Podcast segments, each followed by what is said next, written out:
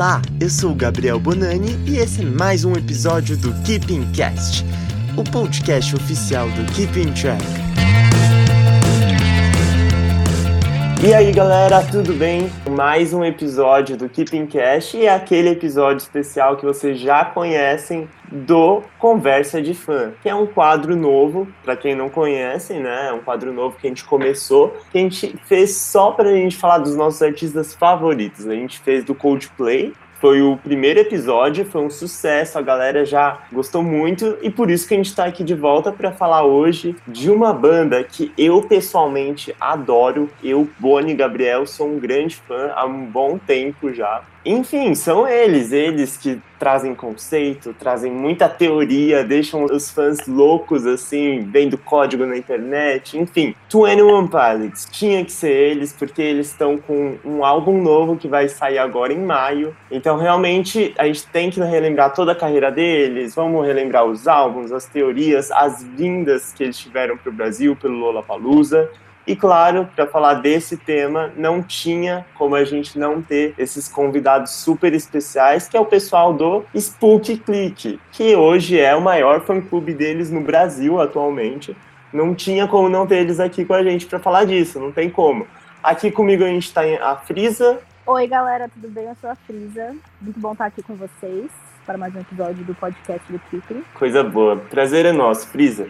E também aqui tá a Sol, do Spook. Oi, eu sou a Sol e vai ser muito bom embarcar aí nesse projeto com vocês. Bora nessa. E o nosso último convidado do Spook também é o Tom. E aí, pessoal do Keeping Track, eu sou o Tom e eu tô aqui para falar com vocês sobre as teorias e tudo que vocês tiverem as dúvidas. Vamos lá. Teoria é o que não vai faltar aqui hoje. Aliás, é um prazer estar aqui com todos vocês. E claro, vamos fazer o nosso jabá que tem que ter, né? Quem não segue a gente nas redes, Twitter e Instagram, arroba Keepingcast, segue a gente nessa plataforma favorita que você está ouvindo a gente agora. E, claro, também siga o Spook Click, gente. Podem, podem fazer a divulgação de vocês agora. Quais são as redes? Contem pra gente. Vai lá, Tom, marqueteiro. Bom, gente, as nossas redes sociais, de uma forma geral, no Twitter é o arroba é, SpookClick, é BR, e também é, o nosso YouTube, SpookClickBR, eu acredito que todas as nossas redes são esse no geral, o nosso padrão. Maravilha, maravilha. Agora ainda o que importa, que é a gente relembrar um pouco de toda a trajetória da banda, enfim. E antes de começar realmente a trajetória, a gente lembrar disso tudo, queria saber pessoalmente de vocês, como vocês conheceram 21 Pilots, que a gente estava até conversando agora há pouco, que é o tipo de banda que vem ganhando fãs assim a cada nova era, sabe? Tiveram várias eras que ganharam um número bom assim de, de fãs. Então, quando foi que vocês se apaixonaram, viraram fã deles? Me contem. Eu conheci em 2015, né? É, Stress Out estava viralizando nas redes sociais, no Twitter principalmente. E foi a partir de lá que eu procurei, né? Eu sou uma pessoa muito curiosa. Procurei, fui conhecer, amei o som. Na época não tinha saído ainda o Blurry Face, depois saiu. Me encantei pelo álbum. E nisso a gente foi, eu fui conhecendo outras pessoas. Acabei criando um grupo no WhatsApp. foi aí que eu conheci a, a Freeza e todo mundo. E aí o resto da história que a gente está contando agora. Caminho sem volta, né? Começa a conhecer outras pessoas. É isso que eu sempre era. dizia para eles, é um caminho sem volta. A Fris até ria quando eu falava disso. É, eu falava, não, ele tá exagerando e tal. Seis anos depois, ele estava certo. Bom, eu conheci também mais ou menos na mesma época, eu acredito que tenha sido 2015. Eu me lembro que eu conheci por causa de Car Radio, quer dizer, foi a primeira música que eu ouvi, mas eu, é uma história engraçada, eu era muito fã de Panic! at the Disco na época, momentos, e o baixista do, do Panic, o Dallon, ele sempre dizia que a banda preferida dele era Twenty Pilots. E toda hora eu via ele postando nas redes sociais falando sobre o Twenty Pilots, Twenty Pilots. Eu falava, gente, mas não é possível, que desgraça é essa? E na mesma época, muita gente começou a falar de Twenty Pilots e especialmente de músicas tipo Car Radio e do Vessel. E aí eu comecei a ficar muito curiosa, que nem o Tom. E aí eu fui procurar, eu lembro que eu escutei Car Radio, foi Amor à Primeira Vista, e aí desde então eu comecei a escutar muito, muito mais. Pouco tempo depois lançou o Blurry Face, e eu, eu coloquei, eu deixei em loop infinito desde que lançou, e estou aqui hoje. Maravilha. E você, Sol? Ai, gente, a minha história é a mais bagaceira aqui de todo mundo. é a mais triste possível. Por quê? Conheci Tuanon Pilot por causa de um ex que eu tive, de um, de um web namoro. Ai, fatos vergonhosos, não é só de, de, coisas boas que se fazem. E aí foi mais ou menos nesse período aí, foi mais ou menos 2016, né? Aí, dentre todo mundo que tá aqui, eu sou a mais nova na equipe. Mas aí eu conheci por causa desse ex. E aí no começo eu ficava meio assim, ai, será que eu gosto? Será que eu não gosto? E aí depois eu falei, tá, eu gosto sim, vou me entregar. E aí foi isso. Tem um tempo aí já que estamos aí. Bom, é, eu também, não tem nem como fugir muito disso, mas eu conheci bem nessa época também com Stressed Out. Eu lembro que tava bem viral, assim, aqui no Brasil acho que foi a primeira vez que eles chegaram em massa, né? Uhum. Então eu conheci bem nessa época também e, cara, não, desde lá não tive como parar, porque assim, são tantas coisas, são tantas teorias, conceito, e é uma coisa que eu gosto muito. E, tipo, veio o Blurry Face, igual a Fisa falou, já era, caminho perdido. Acabou, é. acabou, acabou. Não tem como deixar assim de acompanhar, porque é, eles são artistas que são muito fiéis ao, ao, que eles apresentam. Eles apresentam essa narrativa desde o, o Blurface, né? É uma narrativa mais construída e eles não largaram ela desde então a gente não vê quase artistas que fazem isso. Não, são é fiéis tipo ao que eles né? apresentam. Né? É tipo um filme, eu acredito que daria uma. O que, um que filme. acontece, o que, que vai acontecer depois, você não consegue, tipo, você precisa descobrir tudo. E até hoje ninguém sabe tudo. E aí, tipo, é. você não consegue dropar, porque, mano, eu preciso saber o que, que é isso aqui, cara. E eles nunca entregam nada assim, pá, você tem que ir atrás. E o bom também é que é uma banda muito versátil, né? Então, é, tem vários estilos ali juntos, né? Tem um predominante, óbvio, mas assim, tem muitos estilos juntos. E eu que, eu, quando comecei a gostar, eu não ouvia indie de forma alguma, assim. Pra mim, eu achava super chato. E aí, eu, cara, foi minha porta de entrada, assim, eles. Porque eu comecei a entender mais conceito. Por ser uma banda muito versátil. Você vê muito ritmo ali. É verdade. Nossa, eles eles juntam muita coisa, assim, principalmente do, do Blurry Face pra cá, eles fizeram muita, muita coisa diferente, né?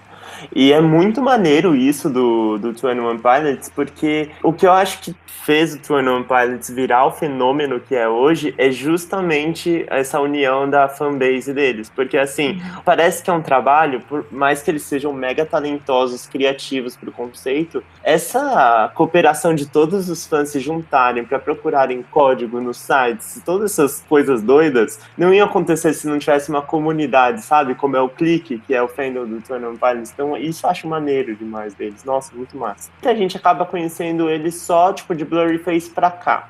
Mas vamos falar da onde eles começaram, porque pra quem não sabe, tem um tempão, né? Tipo, 2009 eles começaram. Foi quando surgiu a banda pela primeira vez. Alguém se habilita aí com falar um pouquinho desse comecinho da banda e como se tornou esse fenômeno de hoje? Então, a banda ela começa mais ou menos em 2009, né? Ali entre 2009 uhum. e 2010. Ela é formada em Columbus, né, cidade natal deles. E a formação original não é Tyler e Justin, como a gente conhece hoje em dia. Era o Tyler, Chris, né? Tyler, Salim e o Nick. Nick, isso.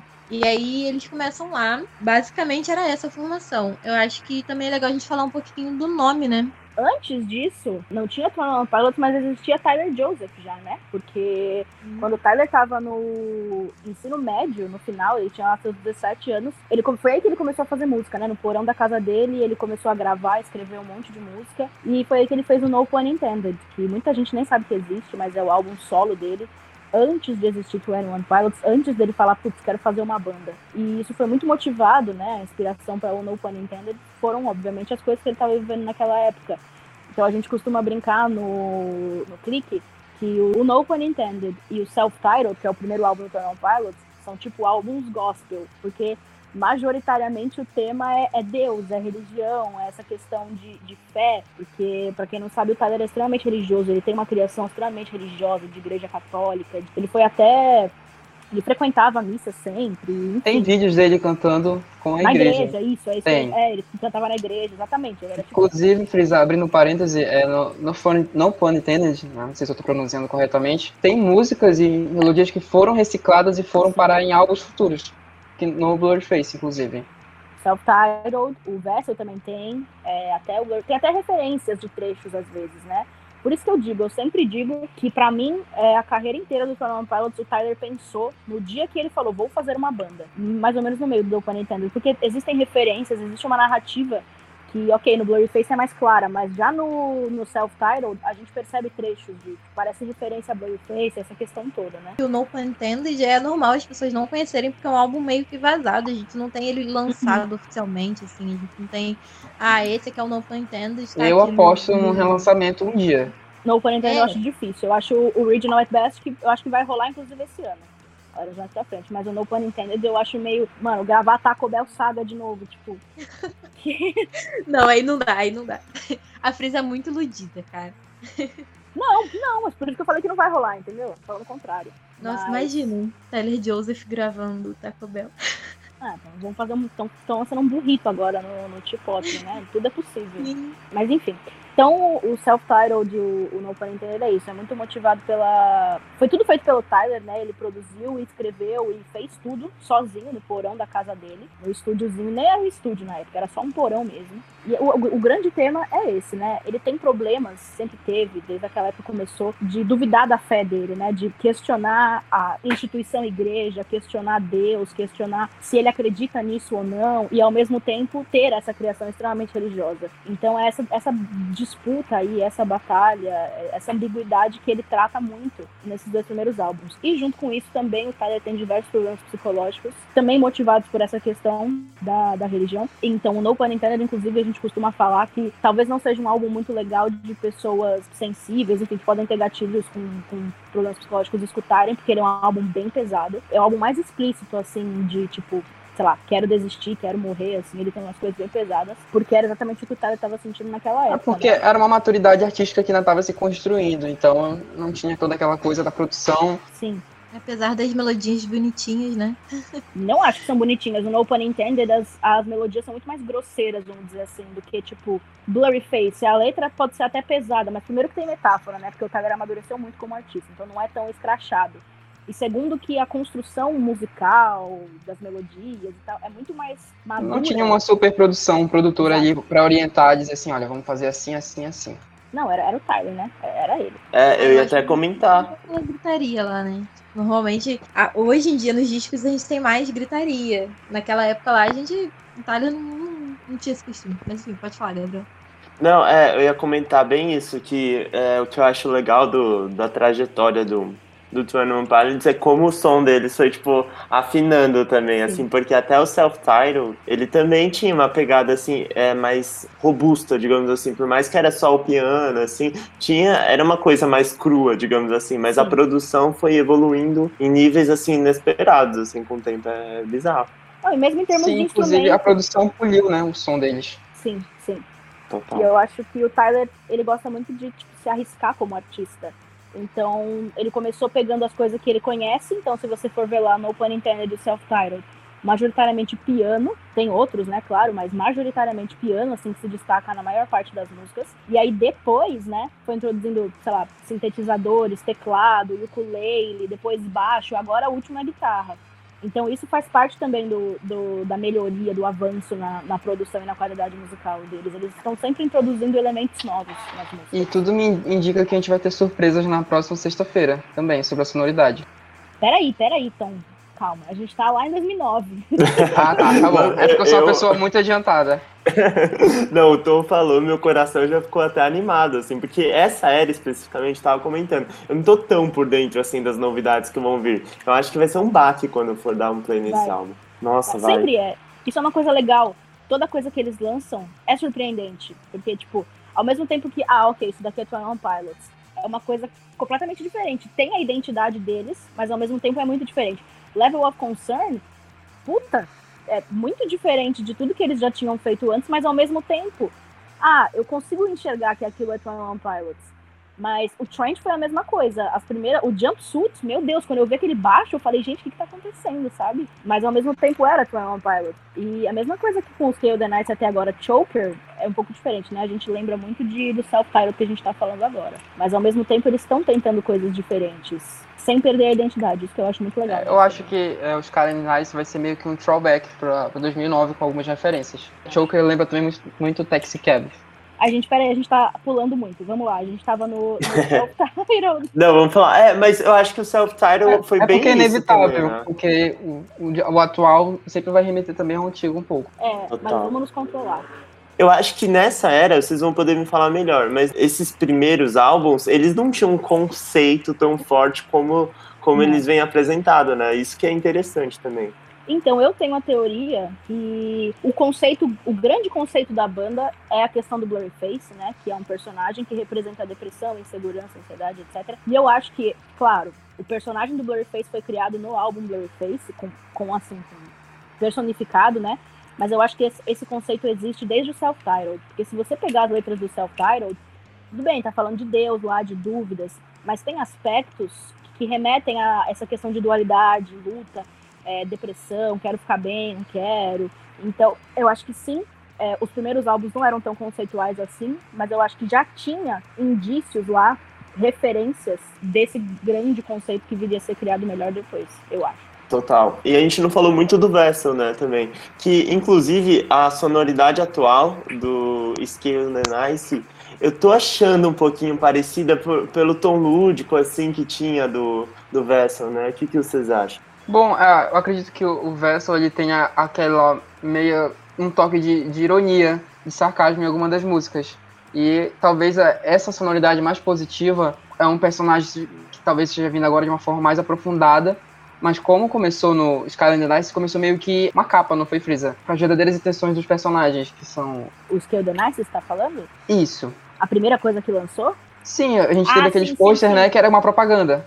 Era, é, os pôsteres dizendo que não era. o, o, que, o que era dito nas músicas do álbum não seria, na verdade, a opinião dos artistas, que era tudo controlado por Dima, e a questão aí de propaganda, mas a gente vai entrar nisso depois quando a gente for falar do, do Scale the Nice, né? Que tem história aí.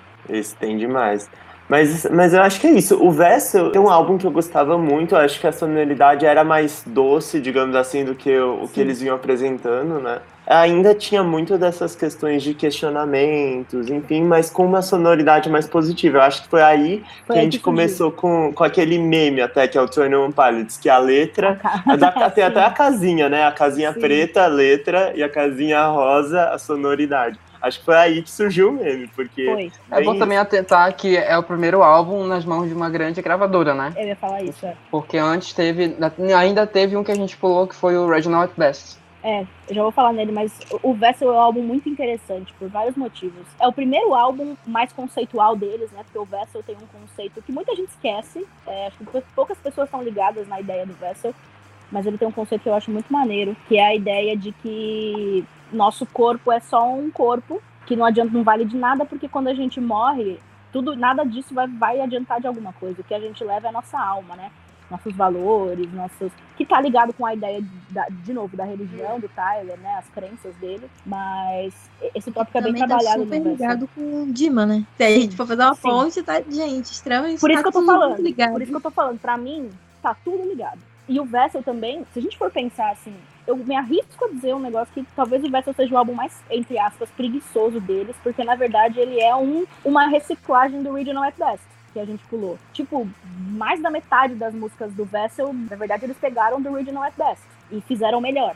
Algumas, é, 90% eles fizeram bem melhor no Vessel. Lovely, particularmente, eu gosto mais da do Original at Best. Então, tipo, eles não criaram tanta coisa nova, assim. Só que agora eles tinham aquilo que a gente que eles não tinham até então, que foi o que a gente comentou, que são recursos, né? Produção, capacidade de fazer alguma coisa, talvez do jeito que o Tyler tem idealizado lá quando ele fez pro Rio Northwest, mas ele não, não tinha como, né? Esse é... é... o primeiro álbum de estúdio, né? Vamos deixar Sim. isso claro. Que é pela Sim. Field by Raymond, né? Sim, já. Isso, que é uma subsidiária da Warner. É o primeiro contrato de estúdio dele. É, eu acho que foi aí que eles começaram a estourar mesmo, assim, nos Estados Unidos, foi. pelo menos lá primeiro. Que daí eu lembro que nessa época também eles abriram a tour do Fall Out Boy também. Então, tipo, do a partir da. Também, acho. Do Paramore. Então, a partir daí eu acho que eles começaram aquela aparecer pro público, sabe? Foi. Inclusive, eles têm uma amizade muito boa com o Paramore até hoje, eu acredito, né? Principalmente porque a Hayley tem a. O é, a Hayley e o Josh são melhores amigos. Sim, por, por causa da marca de tintas da Good Die Young.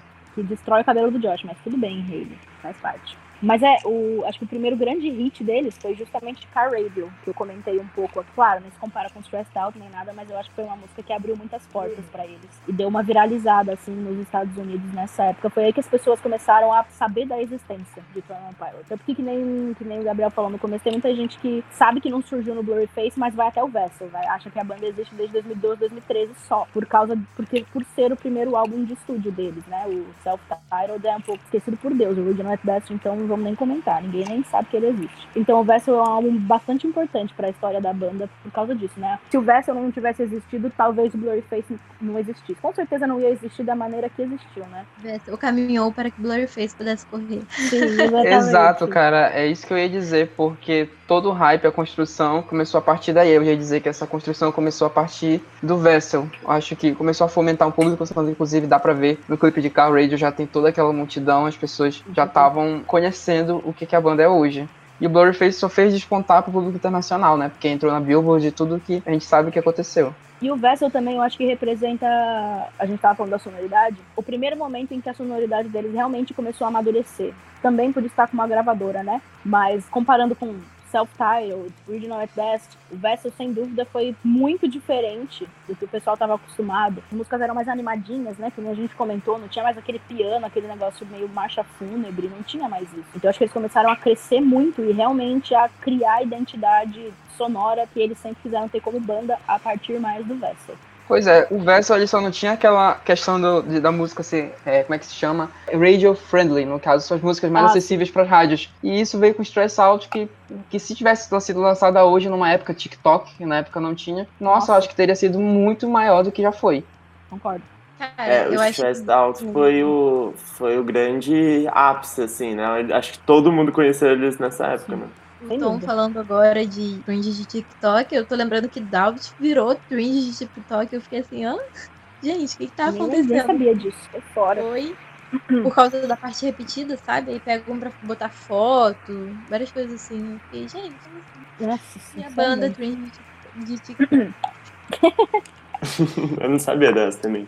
Vamos falar então do fenômeno que veio com Stressed Out, Blurry Face, que eu acho que Difícil. foi. É difícil, né? Porque foi aí que eles trouxeram um conceito mesmo da era, tudo, tudo. Foi aí que eles viram que começou essa loucura toda de teoria, de código, de personagem, de universo paralelo, de tudo, tudo. Porque o conceito do Blurryface é extremamente complexo e detalhado, né? E tudo foi feito pra gente descobrir mesmo. Eles em nenhum momento viraram e falaram: olha, a gente tem um álbum que é isso, ele vai contar essa história, tem esse personagem aqui, a gente vai fazer isso, isso, isso.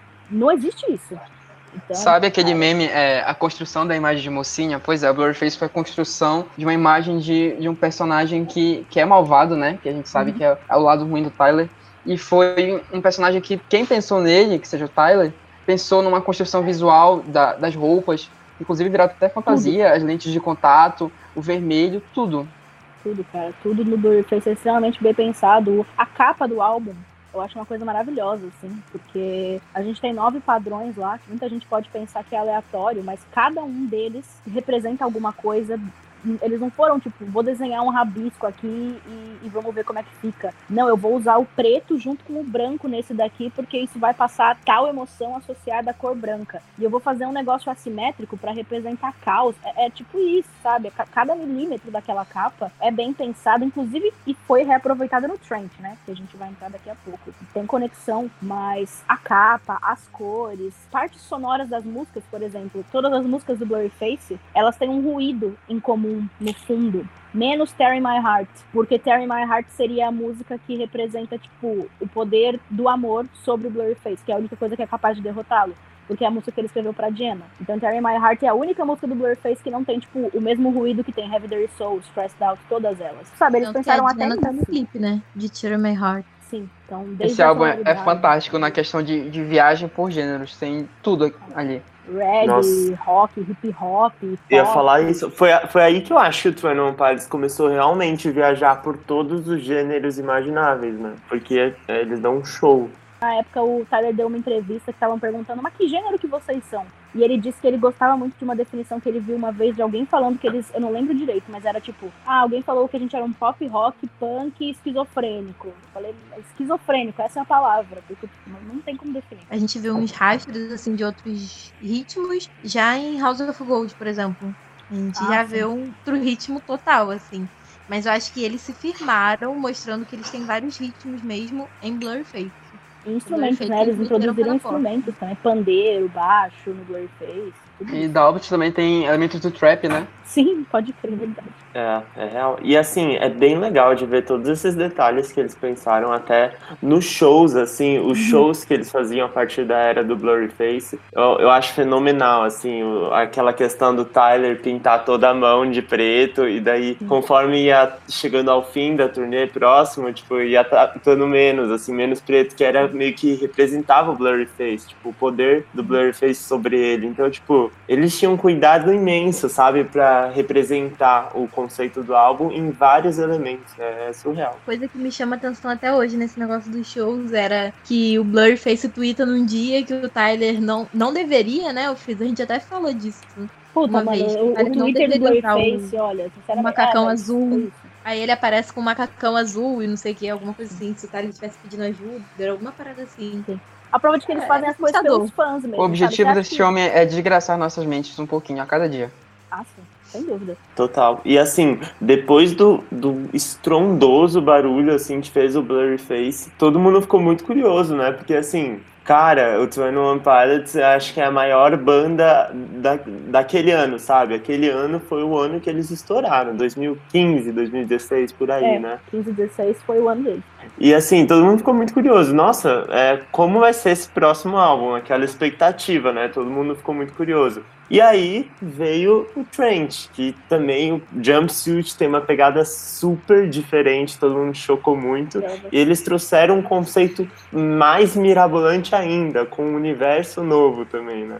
Foi louco. Cara, surreal. Os caras construíram um universo, uma cidade, um estado com regras e. Mano, como assim? Twin on Pilot Cinematic Universe. Mano, é bizarro, sabe? Porque, tipo, eu sempre pensava. Eu ficava muito curiosa para ver o que eles iam fazer depois do Blurface, mas na minha cabeça nunca, em nenhum universo, existia a possibilidade de eles criarem um negócio tão inteligente, bem construído e conceitual como o Blurface. Tipo, pra mim isso é impossível. E eles foram lá e fizeram isso 50 vezes mais com o Trent. Eu falei, cara, vou parar de me surpreender com essa banda, porque o Trent é um negócio assim. A gente ficava falando de. A gente achava que Twitter do Blurryface era um negócio louco. Os caras criaram um site do nada, assim, sabe? Que você tinha que entrar no código lá do. Você tinha que entrar na página de vídeos do site da banda para descobrir esse site. E aí tinha cartas de um personagem X, que ninguém até hoje sabe quem que é, descrevendo uma cidade que era controlada por uma instituição religiosa e que era extremamente controladora. Tipo, é, é um universo, é um tópico, né? O tópico é, era muito legal a época que todo mundo perguntava nas DMs do Spook Click o que que tava acontecendo, o que que era isso. Vocês vão descodificar, quando é que vocês vão fazer as teorias? E gente, Amigo, meu Deus. hoje perguntam isso. Cara, e o pior é que o nosso vídeo mais assistido do YouTube é sobre o Trent. Que tem, pô, tem uma hora e pouco. É o nosso vídeo mais, mais assistido. Não, tem meia hora, acho. É, tem tipo 20 mil visualizações, um bagulho assim. E até hoje as pessoas, gente, eu ainda não entendi nada sobre o universo de Trent.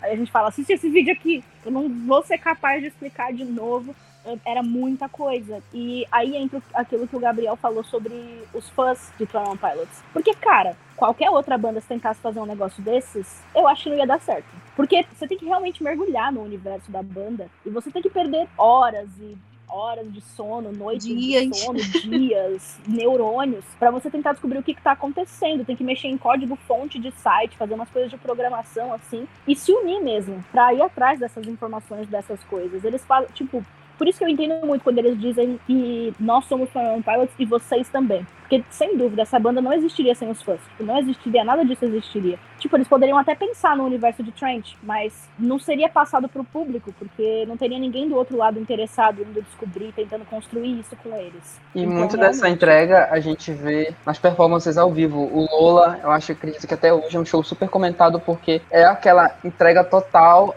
ao público. Por mais Apesar que nem todas um as pessoas que ser um festival, mas é, é, incrível ver como eles são muito mais poderosos ao vivo, mesmo sendo só duas pessoas na banda. Não parece que é um duo. Não, pra mim é uma banda, tipo, dá pra descrever como duo.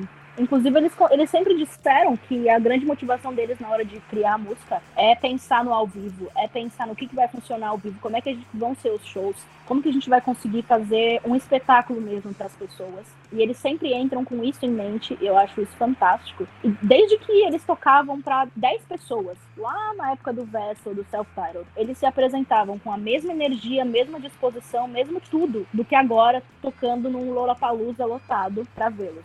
É igual, Então eu acho que isso diz muito sobre os artistas que eles são e o quanto que eles levam a sério o, o trabalho que eles fazem, especialmente ao vivo, né? Sim, performances impecáveis desde sempre. Aliás, falando do, assim, saindo um pouco do roteiro até, tipo, misturando um pouco a ordem, mas já que a gente entrou nesse tópico ao vivo, né, deles, deles serem tão performáticos como eles são, vocês chegaram a ver eles aqui no Brasil, porque eles eram duas vezes, né? No Lollapalooza, Brasil 2016 e outra vez 2019, né? Vocês chegaram a ver? A gente tem o ícone. Eu acompanhei isso somente na televisão. A Frieza que virou meme.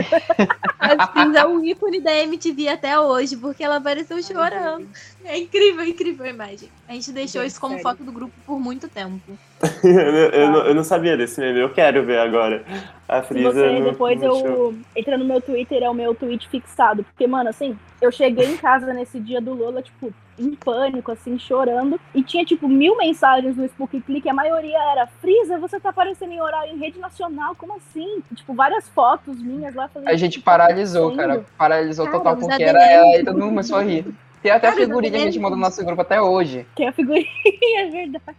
Gente, Caraca, a gente surtou muito, porque a gente ficava, meu Deus, é Frisa. Não, não é possível. É Frisa, é Frisa, é nossa DM. Cara, é nossa DM, é do Cara, eles deram um close muito intenso. Eu fiquei muito maneiro. Eles deram um close muito intenso na minha cara. Fui eu se eu não me engano, minha maquiagem a Titi Miller comentou.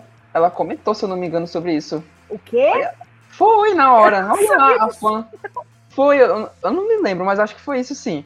Nossa, eu vou procurar agora, a gente não sabe. Nossa, ok, fiquei emocionada agora. Mas... Foi dessa última vez, 2019? Foi 2019, foi 2019, cara. Não, e assim, os, o, o pessoal lá da grade tava em pânico comigo, eles estavam achando que eu ia passar mal, real. Então eles, tipo, mano, deixa a ambulância meio pronta, assim, e o, cara vinha toda hora, você tá bem? Você quer uma água? Você tá respirando? E eu lá em pânico. Nossa, não, foi, foi grandes momentos. Eu fui no de 2016 também, mas em 2016 foi uma história curiosa, porque tipo, eu tinha acabado de começar a escutar a banda. Eu não era fã assim. Só que eu senti que eu precisava ir nesse show. E aí eu fiquei sentindo que se eu não fosse, mesmo que eu não conhecesse tanto algumas músicas assim, eu fiquei sentindo que eu ia me arrepender depois.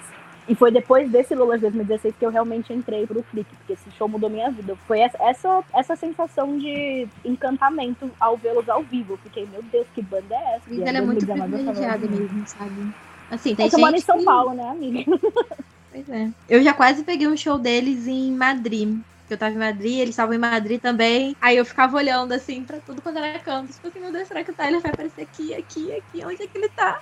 Caraca, eu chorei nesse dia. Chorei muito, porque era meu aniversário, eu não conseguia eu assistir. Disso. Fiquei péssima. Tadinho. Imagina Eles precisam parar de vir só pra Lola Palusa, né? Porque eu não aguento mais, cara, sinceramente. Olha, pegar a grade do Lola eu tive que chegar naquela desgraça de, de autódromo, acho que foi uma, uma da manhã que eu cheguei, porque eu tava em pânico, assim, eu falei, não, eu preciso pegar a grade. Meu Deus! Eu não eu... sabia que, que tinha uma galera que chegava tão cedo, assim. Assim, eu fiquei sozinha lá, eu fui a primeira da fila. Eu fiquei sozinha lá por, tipo, umas duas horas. O pessoal começou realmente a chegar três, quatro, cinco, cinco da manhã. Aí o pessoal começou a chegar. Mas eu fiquei em pânico, porque eu sabia que muita gente, ia, apesar deles não serem headliners, eu sabia que muita gente ia só para vê-los. E eu já, eu tinha, já vi relatos de gente falando que chegou 5 horas da manhã na, na fila do Lola e não pegou grade mesmo assim.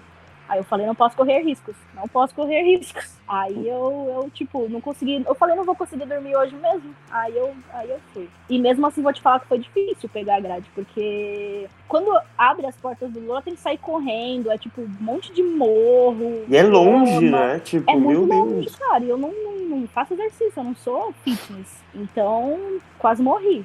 Mas, mas deu certo depois. E assim, surreal, sabe? Eu, eu sempre digo, mesmo se você não é fã de Thelma Pilot, se tiver uma oportunidade de vê-los ao vivo, vá.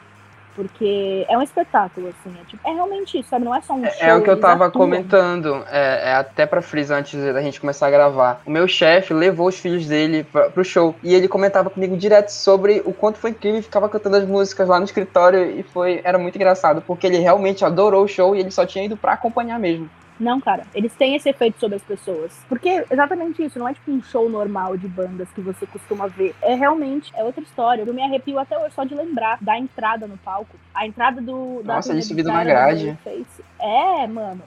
A entrada do Blurryface já é icônica, né? Porque Have Their Soul Fairly Local é assim, um negócio que arrepia.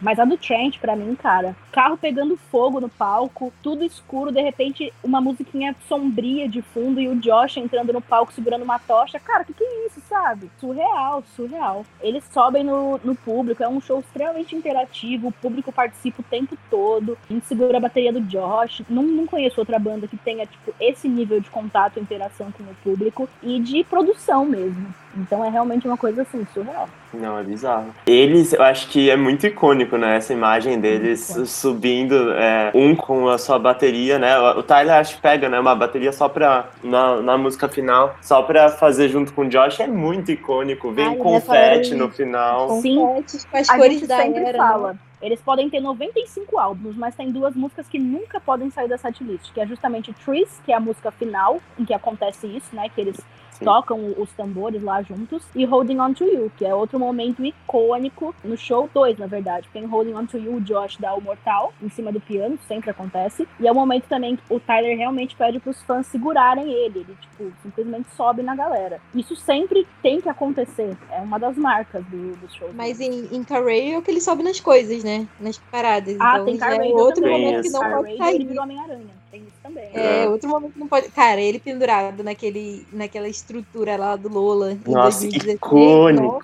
Nossa, cara, eu lembro pela televisão, ficava, fiquei todo tremendo de medo. Tipo, eu, nesse Lola, eu tava vendo esse show de lá no Lola, tipo. Ainda bem que eu tava lá. Mas, tipo, e quando ele subiu, eu fiquei, meu Deus! E eu não conhecia o show dele, assim, a, a fundo, assim, de saber que ele subia. E daí, é, ele sobe e daí do nada ele tira uma bandeira do Brasil ainda, e tipo, todo mundo fica, meu Deus. O que tá acontecendo, sim. O que, que tá acontecendo? Eu sempre eu lembro, eu acho muito O meme daí foi desse ano de. de foi 2018, né? Que 2016. A primeira vez, Não, 16. 2019. 19, né? Então, o meme da, de 2019 foi dessa daí, socorro, dessa daí. foi muito Sim. bom isso. Muito Cara, eu me lembro, isso. eu acho muito bom uma vez eles foram fazer um. Acho que foi um Rating Festival, não sei, era um festival da BBC. Ele começou a subir na estrutura lá e os caras entraram em pânico. Eles desligaram o som. Tipo, eles, eles falaram que não podia subir, ele foi lá e subiu mesmo assim. E aí a BBC, tipo, surtou. Eles tinham tirado as estruturas já para ele não subir. Só que ele saiu andando pela galera para achar um lugar alto para conseguir subir. Subiu mesmo assim. E na hora que ele começou a subir, a BBC, tipo, eles desligaram o som. Aí ficou o Josh só tocando bateria lá para não ficar silêncio. Mas ele, ele não abre mão de fazer isso, cara. É, é muito esquisito. Nossa, e o pior é que ele tem que ter coragem, né? Tipo, porque é alto, tipo, não é muito que alto. ele que ele vai lá só pra, sei lá, fazer um showzinho. Não, ele sobe é alto. Do Lola 2016, meu Deus, ele tava lá no. Lá em Simão. O do Lola foi o que eu fiquei com medo. Esse de 2016 do Lola eu fiquei, eu fiquei meio assustada. Assim, eu fiquei, meu Deus, eu também. Ele sempre sobe tão alto assim ou foi especial? Sim. É bem ele alto, sempre sim. sobe tão alto assim. Quanto mais alto, melhor, eu acho. Que se tivesse uma estrutura mais alta, ele ia mais alto. É, o do Lola foi, foi mais especial, né? Porque normalmente eles fazem os shows mais em estádios, em, em teatros, né? Teatros de concerto. E aí ele sobe, vai pro segundo andar. Mas ele faz as paradas assim, mas o do Lola foi bem alto mesmo. Foi bem surreal, bem perigoso. Ah, mas pra ele é fixe. O da BBC, esse que eu tô falando, era mais alto e muito pior. Porque o do Lola, pelo menos, tinha alguma estrutura do lado, sabe? O da BBC não tinha nada. Era chão e um poste gigante no, no meio do nada. E ele subiu no topo disso aí. Eu fiquei em pânico. Eu não lembro disso. eu lembro que eu fiquei em pânico. Falei, meu Deus do céu. Bom, gente, mas a gente falou um pouco do show, já falamos um pouco das teorias também, falamos um pouco de tudo. Mas temos que falar agora do álbum que está por vir. Scale the Nice chega dia 21, né? Dia 21 de maio. Essa Isso, uma semana disputadíssima. Disputadíssima mesmo, porque a gente vai ter o quê? Olivia Rodrigo, a gente vai ter o Water Parks, que a gente falou. Mas assim, eu Day acho Glow que. também. Quem? Day Glow também. O Day Quem? Glow. Putz, Nem sei o que é isso, gente. É, ele é um, um carinha que tá bombando muito, assim, de indie mesmo, né, Tom? Ele Day parece Glow. um pouco o Mark DeMarco. É real. É, e é bem essa vibe também. Só que mais animado.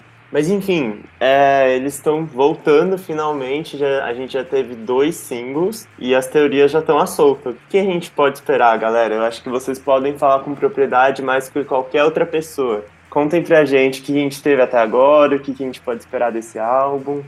Então, Gabriel, o negócio é, a gente não sabe exatamente o que esperar, porque a gente só teve duas músicas que foram apresentadas, né? A gente E teve um um, conceito um, artístico, né, do álbum. conce- Foram é, um visual totalmente novo, sonoridades completamente novas. Eu acho que é a primeira vez que, é- que são pouquíssimas músicas divulgadas no intervalo de lançamento entre os singles e o Sim. álbum, não é isso? Foram só duas. Foram só duas. O Trent foi muito mais. O Trent foi umas quatro, eu acho. Teve intervalo maior e agora foi muito curto. Esse álbum veio que de repente. Saiu Level of Concern ano passado. Foi o nosso terror, essa música. Nossa, que ódio.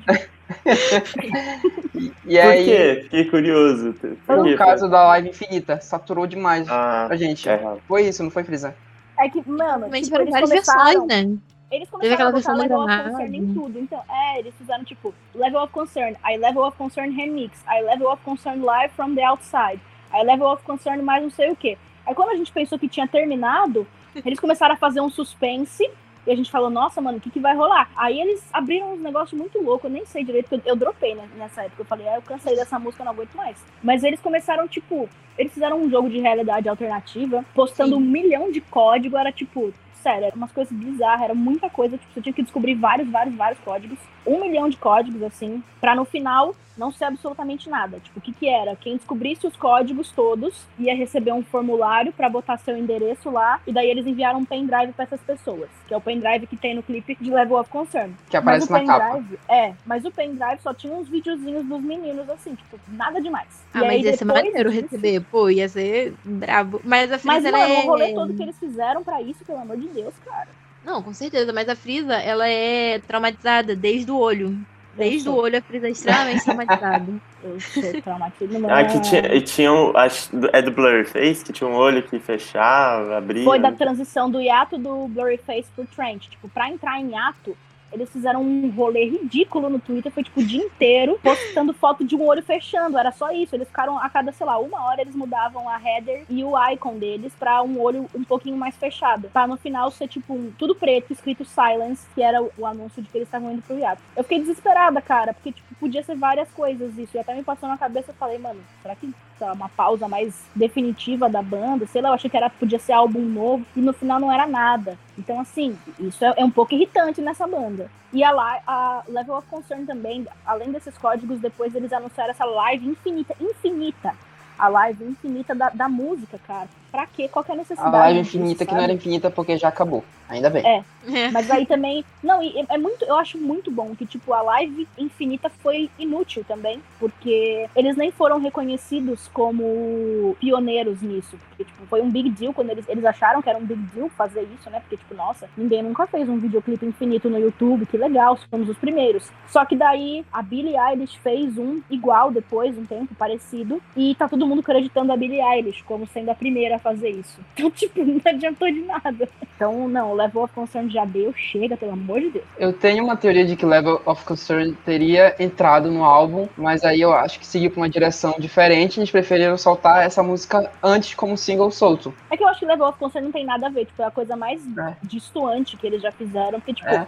Entra nessa letra- vibe disco que tava no passado. sim, mas falando da letra também, tipo, eles falam explicitamente de quarentena, sabe? Era um, um negócio bem, bem pandemia, assim. Então, não, pra mim, não faria nenhum sentido com o conceito do Scale Than Nice se Entrava tivesse no contexto daquele momento. Isso. Exato, é. Talvez eu acho que a sonoridade talvez combine um pouquinho com os Canada Nights, mas a- eu acho que eles começaram um projeto e mudaram totalmente, sabe? Acho que o Tyler em si. Era um gostinho do que tava pra vir. Inclusive na música de Natal já tava dando esse gostinho Ai, na que capa. ódio dessa música de Natal. tá? Ai, não fala disso não. Tem música de Natal também, né? Esqueci. mano. Assim, eu, eu desconfiei dessa música de Natal porque, tipo, a banda existe desde 2009. Eles nunca fizeram nada de Natal. Eu achei muito esquisito. Eu falei, por que, que lançar uma música de Natal agora do nada? Cinco meses depois de ter lançado Level of Concern. Eles não costumam fazer as coisas do nada. E não deu outra. Level of Concern, nesse rolê todo aí de live infinita, não sei o que, já tava dando pistas pro Scale the Nice, porque em um dos vídeos que o pessoal que recebeu o pendrive tem, o Tyler aparece lá no vídeo, e numa TV televisão atrás dele aparece escrito Clancy is dead,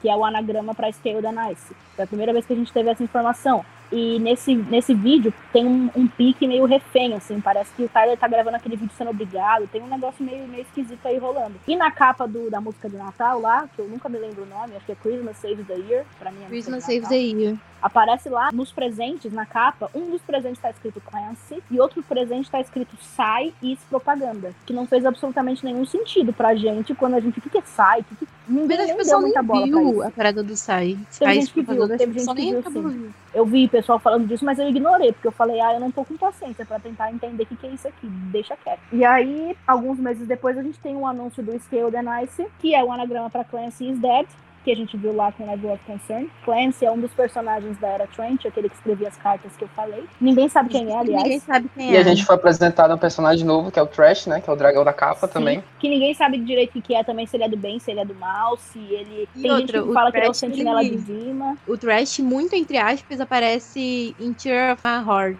Ah, o mas isso do- aí, é, isso aí não é, não é confirmado. Aparece assim, um dragão azul e tal, assim, com mais ou menos o mesmo. Não é o mesmo estilo, mas é bem parecido, bem, o, bem o conceito, assim. Aí a gente não sabe se tem alguma ligação direta ou se é só O, coincidência. o mas é Tyler, eu aprendi egg. todos os cenas, é que ele não dá ponto sem nó, então. É, não, não dá pra Exatamente, é. coincidência. Exatamente. é. E aí, a questão toda do Scale the Nice, quando a gente tem lá na capa de Natal escrito Sai is Propaganda, logo que anuncia o álbum, a primeira coisa que a gente tem é aquilo que a gente tava falando lá atrás, um monte de posters dizendo que o álbum é produzido por Dima, feito por Dima, que é a cidade fictícia que eles criaram dentro do universo de Trent, controlada pelos bispos, né? E que não tem relação com o que os, os cantores, né? Os, Não tem os- relação com o que os artistas Migrantes. realmente pensam. Tem, tem. é. Isso aí, essa parte dizendo que não tem relação com o que os artistas realmente pensam, tá escrito em letras muito pequenas. Porque, tipo, claramente, eles esconderam isso lá nos pôsteres, o Tyler e o Josh, né? Porque eles não podem oficialmente dizer isso, mas era tipo uma mensagem pra gente. Então, qual que é a ideia, né?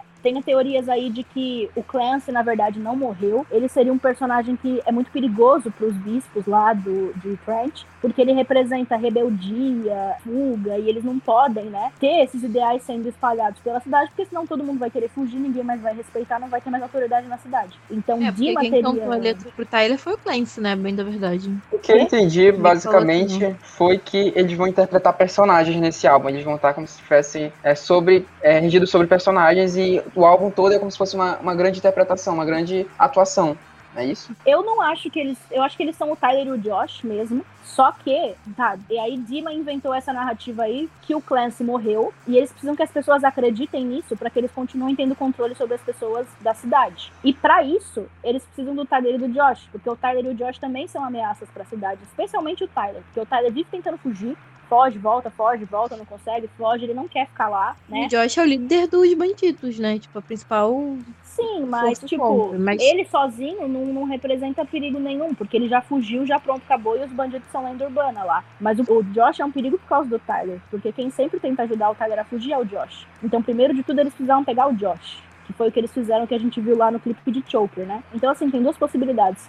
Ou eles realmente estão sendo controlados por Dima e sendo e estão conscientes disso e estão sendo obrigados a lançar esse álbum, que é uma propaganda política, então é uma pro- propaganda do- dos ideais de Dima, do- da, da- da qualidade de vida, do lugar, tudo isso. Ou eles estão fingindo que foram capturados, eles estão fingindo para Dima que realmente estão sob o controle deles, e na verdade não estão. Eles estão fazendo isso como um plano para destruir a cidade, para se rebelar e tem alguma coisa mais grandiosa aí por trás. Por e isso aí, que essa quando segunda teoria da Frisa que ela falou aí é uma teoria que leva a gente à ideia de um outro álbum.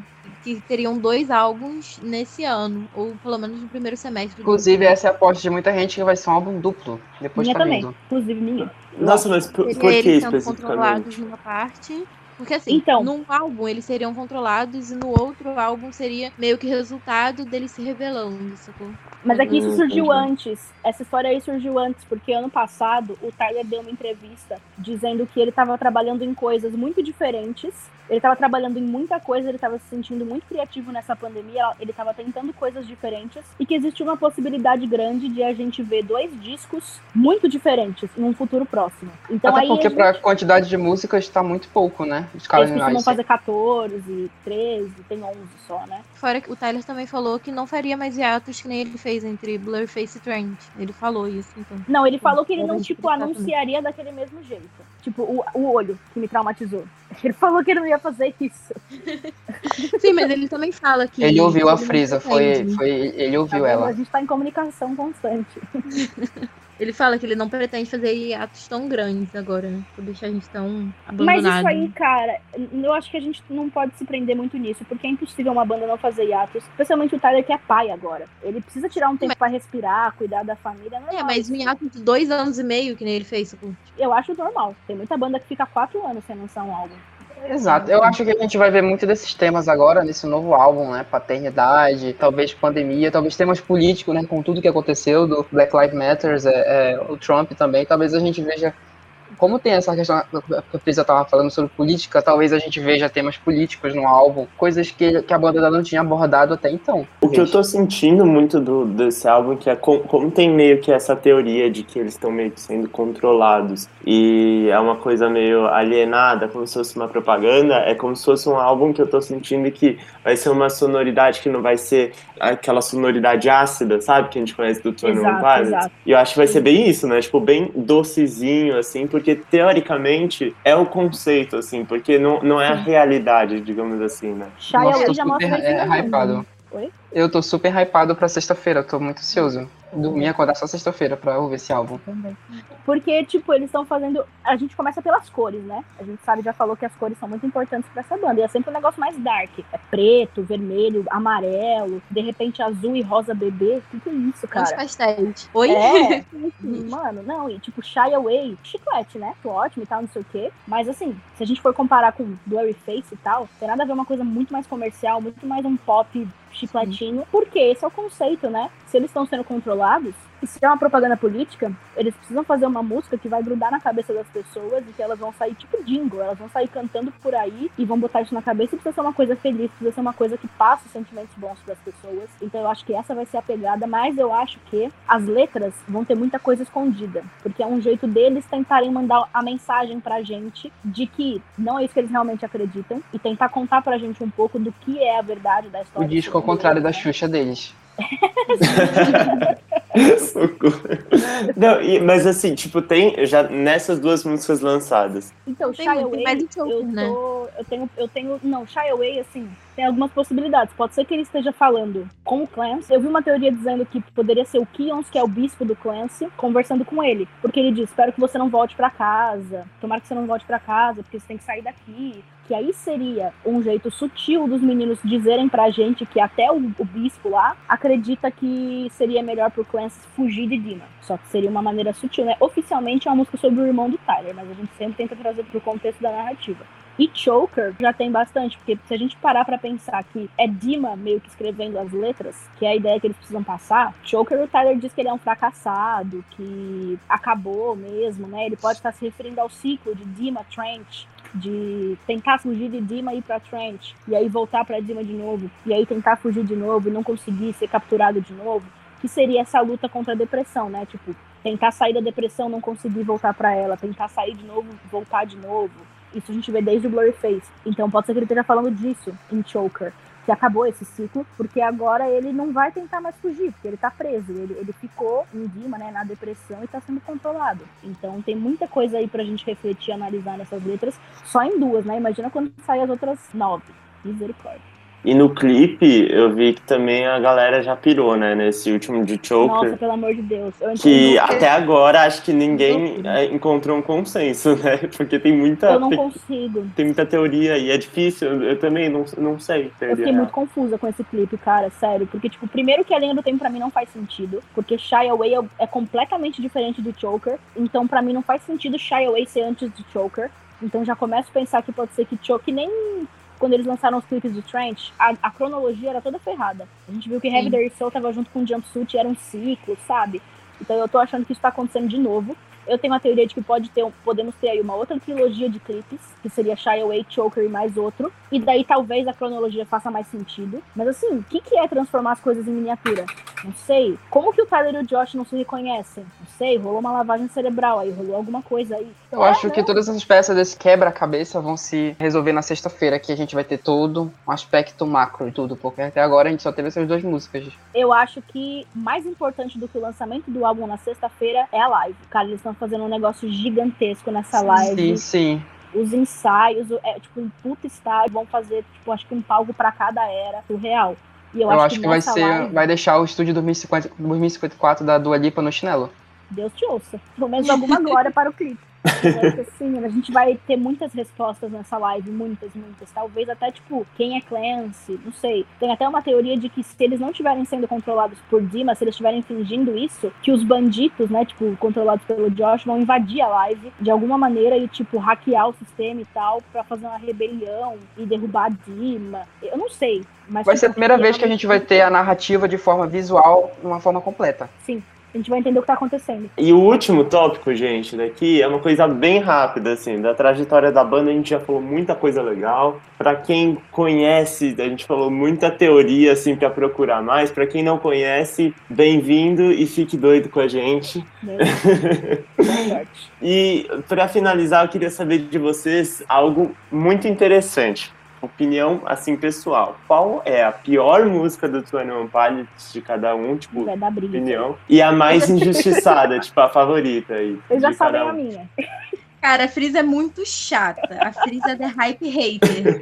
Polêmica. Eu amo The Hype. Pra mim, a pior é The Hype, me desculpem.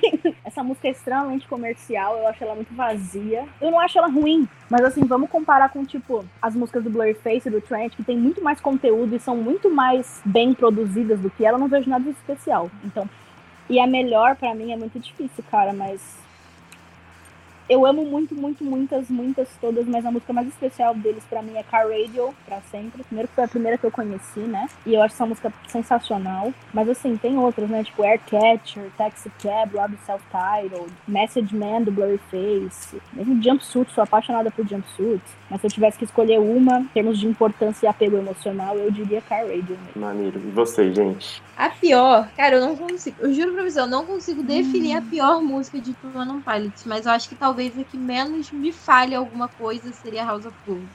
Não me julgue, mas é, eu não, acho que é a que menos me transmite uma mensagem, sabe?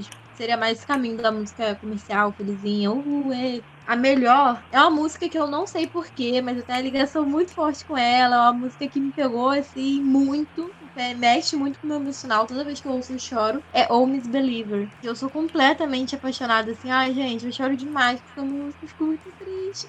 Tem várias triste, mas é uma música triste. Não, ela não é triste, mas eu não. Frisa, não discute com sentimentos outros. Tá bom, tá bom. Eu não sei, é, é, muita coisa que eu sinto ao mesmo tempo. E outra música que eu gosto muito é Kitchen Sink. Ai, não dá pra Ai, Kitchen Sink, sim. Puta, tem que estar na minha lista também. Eu sempre esqueço dela, mas ela é perfeita. E eu sempre lembro. Cara, então, eu acho que, vamos lá. É, não é uma música ruim, mas eu fui pegando abusinho, que é Level of Concern. Pra mim, eu gosto dela, mas eu peguei um abuso real, um, um rancinho. Eu peguei um rancinho dessa música. Mas, assim, a minha música favorita deles, assim, de cara, Not Today. Sempre vai ser. Nossa, Tom. É, e eu, e, eu, e eu acho que ninguém sabe disso, mas é, é Você é o único Not Today Stan no clique inteiro. Eu acho essa Sim. música fantástica, principalmente como ela vai crescer no fim. Eu adoro essa música, mas assim, eu acho ela super injustiçada, inclusive. Mas nunca vi alguém, não sei se Nossa, acho que eu não nunca sei, vi uma pessoa eu... falando que Not Today é a preferida. Também acho, acho que eu nunca vi isso. Não sei, eu sou uma pessoa muito inexplicável, então é, é isso aí. A Sol também, o Miss Believer, mas ninguém, ninguém falou Ride aí, mas eu colocaria Ride nas músicas. As minhas favoritas, assim, de uma forma geral, estão no, no Blurface também. E, deixa eu ver, que mais? É, Cut My Lip. Essa música incrível, uma viagem muito louca. Eu acho boa. Sim, você colocaria Ride nas piores? Não, não porque não, nas piores ruim, não. porque saturou, cara. Não aguento mais essa ah. música, cara. Virou ah, tema gente, do shopping. Pra, pra, ser bem sincero, até Stress Out. Tipo, só porque saturou. Eu amo essa música, só que saturou pra mim. Nossa, pra mim, eu não consigo enjoar de Stress Out. É engraçado. Agora, Ride, não conte comigo pra nada. eu gosto só da letra. Nossa, eu adoro a letra de Ride. Pra mim, eu, eu não sei. É muito difícil pensar em uma música ruim, tipo, é muito difícil, mas tipo, eu acho que pra mim, eu não gosto muito de pé tira do, do Trent. Nossa, eu amo. eu não gosto dessa, mas eu sei que tem, tem muita gente que ama no clipe. E deixa eu ver. É, eu não sei agora de, de cara, assim, mas deve ter alguma do, do self-title, assim, que eu não, não gosto muito, porque ou eles acertaram muito, ou, tipo, não, não me desceu, sabe? Porque elas são muito cruas mesmo, assim. Uma que eu não curto muito do self-title, que eu talvez colocaria nessa lista, que eu tentei, eu tentei, eu tentei muito, mas não rola muito pra mim, é Before You Start Your Day. Puta, essa música pra mim é música de ninar, cara. Me dá vontade de dormir. Tem muita Nossa, música, tá? assim, que, tipo, é um pianinho super calminho é. e, e fica. E a voz do Tyler baixinha também a música inteira, gente, não dá não. E a minha favorita, assim, ironicamente, é do self-title também, que é Taxi Cab. Tipo, ah, essa música é perfeita também. Nossa, essa música, pra mim, eu queria que eles cantassem sempre. É uma pena que, tipo. Eles tocaram na... em alguns shows da Band Tour. Eu entrei em surto psicótico, cara. Eu não acreditei quando eu vi. Falei, não é possível. Eu vi, porque pra mim, eu achei que eles tinham esquecido dessa música no eu não tinha Eu não tinha mais esperança nenhuma, exato. Falei, não, nem nunca vai rolar. A gente falou de We Don't Believe What's on TV, tipo, eu amo essa, essa demais, demais, demais Ah, ela demais. é muito boa também, ela é uma das queridinhas do Inclusive tem, ela tá associada ao Still the Nice também, né, porque... Sim. A primeira hum, vez que a gente recebeu a informação de que o Clancy estava morto, apareceu numa televisão atrás do Tyler. We Don't Believe What's on TV talvez seja o jeito dele de dizer pra gente que isso é mentira. E aí, se a gente associar com science propaganda, o fato de que o Clancy está morto não seria verdade, porque seria propaganda política. Então, realmente, We Don't Believe What's on TV. Tem Nossa. vários TVs, né? Nas fotos de, tele... de, de televisão, nas fotos de divulgação, tem vários tem TVs. TV. Tem TV. E aí, tipo, as marcas das TVs na live é sempre uma marca de Dima. De novo, reforçando o fato de que a gente não pode acreditar no que tá vindo deles. Assim, tudo, tudo é conectado e muito bem pensado, tudo. Bom, eu acho que a gente já falou de tudo e mais um pouco aqui, gente, na real. Que participação, assim, de primeira. De podcast, Meu Deus, sim. Queria agradecer vocês demais pela participação, sério, porque assim foi muito rico, porque até para mim, tipo, como fã, falar com vocês, outros fãs assim do da conta de update, saber das teorias é muito rico, é foi muito bom. E a galera que tá ouvindo, acho que passa o mesmo sentimento também, porque todo mundo quer, fica eufórico uhum. para conhecer mais da era, enfim. Então foi muito bom esse papo, gente. Queria também, além de agradecer, falar para vocês divulgarem as redes. O pessoal saber, a gente tem Instagram, Twitter, a gente tem também um canal no Telegram, a gente tem Spotify também, né? Que a gente tem o nosso podcast lá. E temos um canal no YouTube também, que a gente tem alguns vídeos explicando. Então, se a gente falou alguma coisa aqui que vocês não sabem muito e ficaram curiosos, dá uma procurada lá no nosso YouTube, porque provavelmente vai ter um vídeo nosso explicando um pouco mais sobre isso. Exato, tá tudo lá. Se você tiver dúvida dos, dos álbuns e tal, a gente tem um podcast enorme falando Sim. com duas temporadas. E que tá disponível em todas as plataformas digitais, né? Não posso deixar de fazer uma É isso, a gente tá em todas. E é isso aí. É isso, galera. Acompanhe as nossas redes para mais informações. Sigam o Keeping também para mais podcasts com fãs. Coisa boa. Valeu, gente. Brigadão. E até mais, gente. Até o próximo Conversa de Fã. E é isso. Tchau, tchau. E ouçam Skill Nice que tá chegando. Vem aí. Com certeza. Dê esse stream pra gente. Muito obrigada pelo Tchau, tchau. A gente que agradece. Tchau, Beijo. gente.